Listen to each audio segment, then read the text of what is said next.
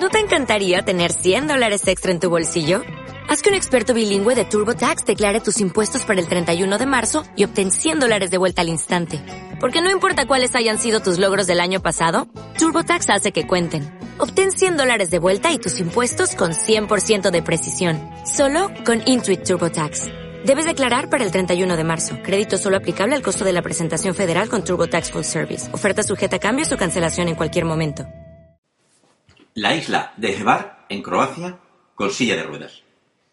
Visitamos la isla de Hvar por recomendación de nuestro amigo Paco Nadal, buen conocedor de tantas partes del mundo y también de Croacia. Hvar es exuberancia por todos los lados. Se llega en ferry y si llevamos coche nuestro o alquilado, es sin duda la mejor opción, aunque existen otras como hacerlo en catamarán desde Dubrovnik, pero solo está operativo en temporada alta.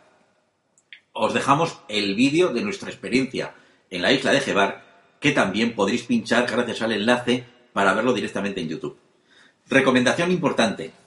Llenad el depósito de combustible, si vais con coche, antes de acceder al barco, porque nuestro viaje desde el puerto en Jebar hasta Gelsa no se lo recomendamos a nadie. En reserva desde que bajamos del barco por una carretera sinuosa, de noche y sin espacio para aparcar si nos quedábamos sin gasolina. Por otra parte, la parada inesperada en el pueblecito de Gelsa ya que nuestro destino era el pueblo de Jebar, hizo que descubriésemos un lugar con muchísimo encanto en torno a una bahía y a un puerto precioso, repleta de casitas preciosas y con calas de gran belleza a rebosar de pinares y de chopos. El pueblo de Jebar es, entre otras cosas, un milagro de la arquitectura. Rodeado por una muralla del siglo XIII, parece imposible que quepa tanta gente en él. Es el segundo destino de Croacia tras Dubrovnik, y en septiembre, cuando visitamos el país, afortunadamente estaba muy tranquilo y nos permitió ver la fortaleza que hay en lo alto y disfrutar de unas panorámicas impresionantes. Ya en el pueblo, os recomiendo dejar el coche en los parking públicos, que son de pago, pero si tenemos movilidad reducida, será gratis.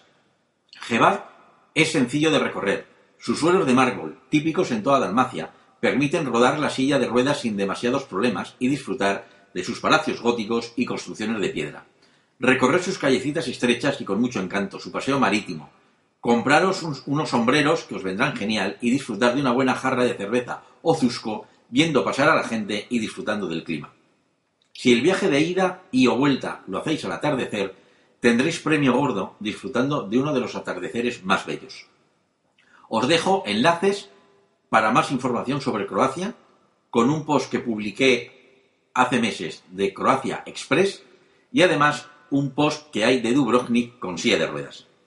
También tenéis la posibilidad de ver más fotos en mi galería de Flickr pinchando en el enlace que os hemos dejado.